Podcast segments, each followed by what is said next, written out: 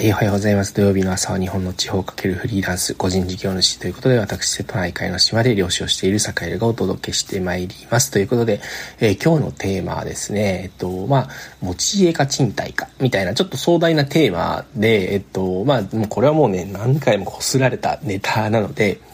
えっと、まあ、あくまで、えっと、まあ、地方移住した、えっと、自営業者の立場で話をしていくんですけど、最近ちょっとね、その、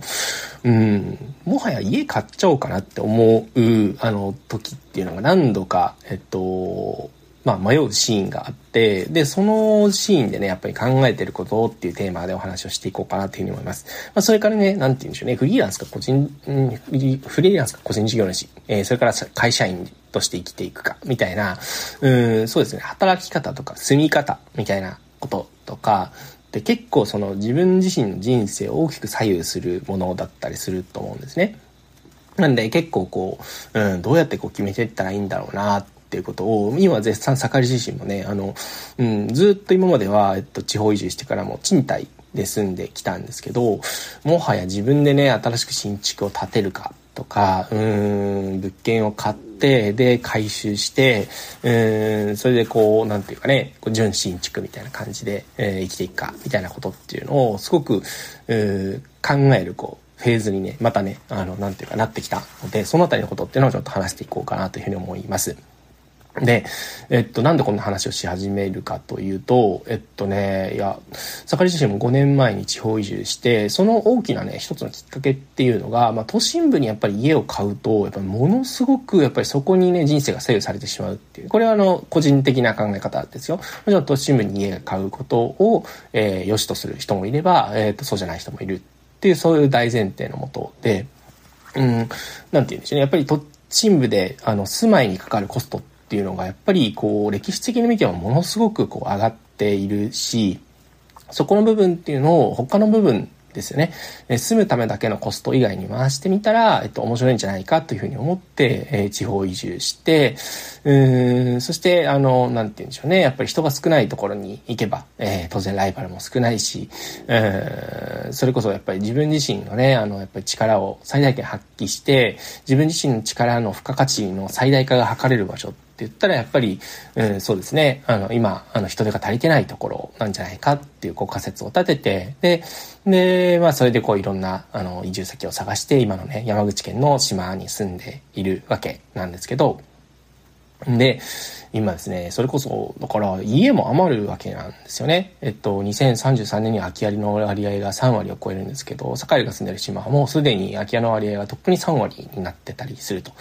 え日本全体のねそれこそ十数年先を行っているわけなんですよね。なのでそういう場所でその家が余るっていうことはその余ったものをやっぱり活用すればいいんじゃないかってことを最初はすごく考えていてうん、そうですね。だから来たるべき日本の未来でもあるわけなんですよね。だからそういう場所でどういうこう消費行動であったり、どういうこう資産形成をしていくかっていうことっていうのが、うん、なんて言うんでしょうね。さそういうことを先んじてこう考えられるんじゃないかっていうことを考えて、えー、要は移住したわけなんですね。で、案の定、やっぱりこう、土地も、えっと、家も、だから3分の1以上ですよね。もっと言うと、うん、そうだな。本当にこう、うん、なんだろう、2軒に1軒ぐらい空き家だよなっていうね。そこもともと、そうですね。とまあ実際、うん、調べてみると3分の1ぐらいなんですけど、うん、だから、えっと、それこそね、9000世帯から1万世帯ぐらいざっくり、えっと、家があるんですけど、えっと、空き家になってるのがだから3000から4000世帯ぐらいあるっていう感じなんですよね。で、そんだけ余ってると、まあ、いくらでも使いようがあるじゃないかっっていうふうに思ったりすると思うんですけど、うん、で、坂井自身もそう思ってましたし、えっ、ー、と、まあそこにね、なんて言うんでしょうね、家っていうのが余るのであればそこをうまく使えばいいじゃないかっていう思ってたんですけど、まあここに来てね、いや、でも結局、建てた方が、うん、早いんじゃないかっていうふうに思い始めているということですね。で、えー、その理由が増えと2つで、1つ目が、えっと、やっぱりね、使える空き家っていうのが本当に少ないんですよね。で、なおかつ、まあ、リノベーションすればいいじゃないかって話だったりするんですけど、やっぱりね、あの、なんだろうな、やっぱ古い物件っていうのはどこかしらにやっぱり結構ね、あの、ガタが来ていたり、うん、ややっぱね、うん、回収するっていうのは新築と同じぐらいのコストが、えー、結構かかったりすると。これはもう物件によりますよ。物件によります。うん。で、なおかつ、じゃあ、あの、割と比較的新しめの物件にこうね、えー、まあ住めばいいじゃないかっていうふうになるし、貸してもらえばいいじゃないかっていうになるんですけど、そういう物件っていうのはなかなかやっぱり出てこない。ね、なかなか出てこないし、出てきたとしても、やっぱりね、その家のね、家主さんっていうのも、うん、将来どうしようとやっぱり考えてるんですね。やっぱりね、もう将来は崩すか、うん、誰かにもらってもらうかっていうことを考えてるので、そのなんていうね、壮大な、なんていうんだろうな、最後どうするか問題ってのがやっぱり出てくるんですよね。最後やっぱり解体しなきゃいけなかったり、うん、そうなんですよね。結局その大きな、うん、なんて言うんでしょうね。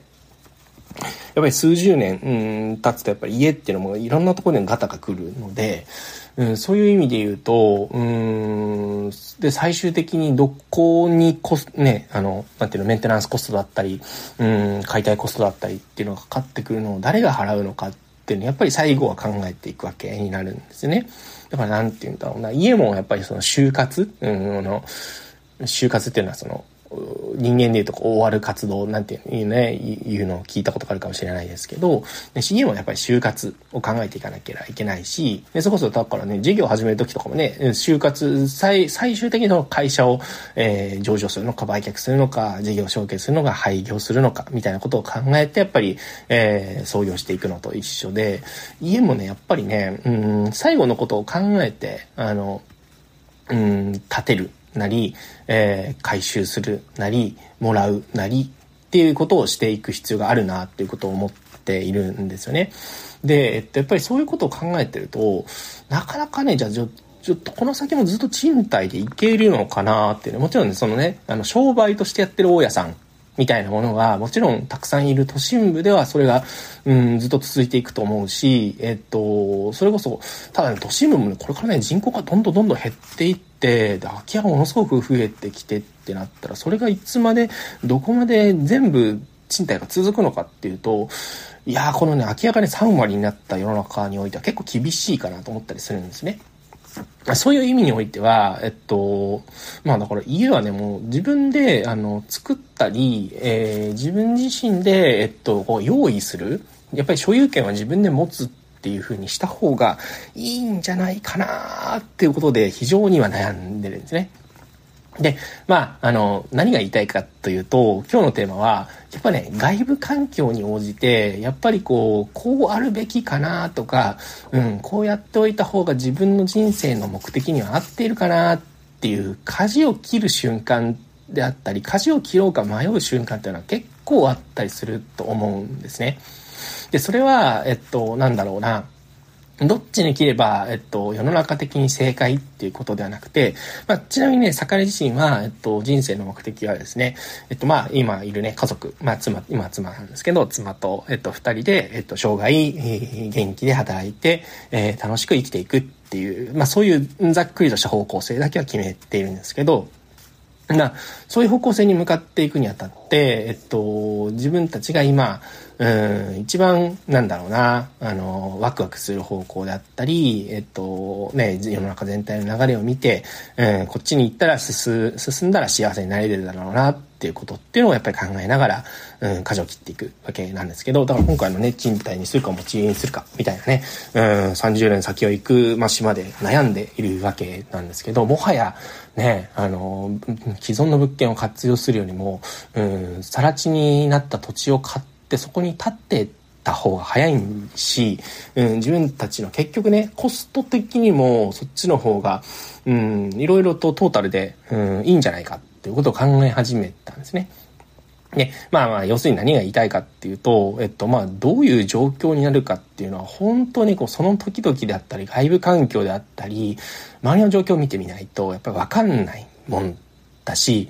えー、で、これから先は多分おそらくそうだと。10年後、20年後、30年後、40年後もおそらくそうであろうと。じゃそうなった時に、えっと、どうしたら後悔しないかっていうのを考えること自体がそもそも結構ね、あの、もうわかんないなっていうね、えー、強引にまとめると、やっぱりね、選んだ選択肢で納得しながら進んでいくしかないんじゃないかっていうことを思っているという話でございます。はい。ということで、ちょっとチャプター変えましたが、えっと、結構ね、強引にまとめちゃったんですけど、うん、やっぱりね、なんていうんでしょうね、選んだ選択肢を自分自身、自分たちで、うん、あの時あれは選んだでよかったねっていうふうにしていくしかないし、えー、それこそ、まあ、身体か、えっと、持ち家かみたいなところっていうのも、ね、選んだあことで、えっと、そう簡単にね、コロコロコロコロ変えていけるもんじゃないじゃないですか。ね。だけれども、えっと、その選んだ選択肢によって、えっと、できることだったり、できなくなることっていうのは、やっぱりね、それぞれにたくさんあるわけで、えー、でもね、選ぶってていうことは、そのできるようになることっていうのを最大限ね、あの、謳歌していくであったり、うん、楽しんでいく、うん、っていうことをやっぱり大事にするべきで、まあ自営業にしても会社員にしても、うん、その生き方を選択するっていうことは、その選んだ選択肢をなんとか後から振り返って、ああ、あの時これ選んどいてよかったなっていうね、あ、ちょっとここはね、大変、大変だったかもしれないけども、でも、うん、代わりにこんなことができたし、えー、あんなこともできたし、えー、まあ、なんか結局やっぱり良かったよなっていうふうに思えるような行動をしていくっていう、もうこの一点でしかない。なっていうことをもうつくづく、うん、なんていうか悩む中で思うんですよね。で、悩んで悩んで結局、坂井自身も今回、えー、どうしていこうかなっていうのを、まあ、選択を重ねながらね、えー、で、そして、まあ、それこそね、建てた場合どれぐらいかかるのかなとか、うん、どれぐらいの家を作れば、えっと、いいのかなとか、うん、仮に、まあ、じゃあリノベーションしたらどれぐらいにするのかなみたいなことっても考えながらね、うん、いろいろ悩みながら比較しながら、ね、進んでいくことになると思うんですけど、でも最終的にはまあエイヤの世界で、えー、で、そして多分ね、20年後とか30年後でまた状況が変わってると思うし、で、そういう状況の中では、今回選んだ選択肢っていうのが、いや、じゃあちょっとそのね、20年後にはまたちょっとね、例えばね、あの、まだ盛りが子供がいないんですけど、子供が生まれて大きくなって、いや、ちょっとね、やっぱり都心部に出たいみたいなことで、もしかしたらなるかもしれないですね。で、その時に、じゃあ、その時に、あの、やっぱり妥当な判断だって思えることをやっぱりするように、うん、できるように、えー、やっぱりしていく必要があるなというふうに思っていて、えー、まあ当然、えっと、まあ世の中変われば判断も変わるし、うん、自分たちの生き方であったり、働き方だったり、暮らし方も変わるし、うん、みたいなことっていうのをやっぱり考えていかなきゃいけないし、でその時々でやっぱりする判断っていうのが正しいか正しくないかっていうのは、もうなんて言うんでしょうね。あの、自分自身のなんていうか、ありようと、うん、それから、うん、そうですね、うん、その時振り返、その時後から振り返って、あ、あの時こうしておいてよかったなっていうふうに思えるように自分自身がこう、なんていうか生きていく、働いていくしかないんじゃないかなという、まあ、なんていうかね、うん、ちょっと今日は、うん、マッチョなこう精神論的な話になってしまったんですけど、でもやっぱりそういうこう、なんていうんですね、人生のターニングポイントであったり、うん、ちょっとこう、これどうしようかなっていうね、悩むなっていうところと対峙するためには、やっぱり、ね、そういうこう、思い切りみたいなものっていうのもやっぱり必要なんじゃないかというお話でございました。ということで、はい。いやー、なかなか声が戻らないですね。はい。えっ、ー、と、ちょっとね、なかなかね、なんか体調8月中旬ぐらいに崩して、こうね、なかなか元戻んないんですよね。10日ぐらいね。うん、なんで皆さんも、えっと、ちょっと体調には気をつけてというか、うん。やっぱ健康だったり体っていうのはやっぱりね、本当に大事な資産だというのをね、やっぱりちょっとこう、ちょこちょこっと体調を崩してやっぱりすごく感じるところなので、うん、まあ大きく体調を崩す前にやっぱり一回しっくりじっくり休んでね、で、それでまたちょっとこう、あのー、もう少ししたら、えっと、本格指導ということで、えー、ちょっとずつリハビリをしながら、えー、頑張って動いていこうかなというふうに思っているという日々でございます。えお互い頑張ってまいりましょう。えそれでは、え今週も良い週末をお過ごしください。それでは。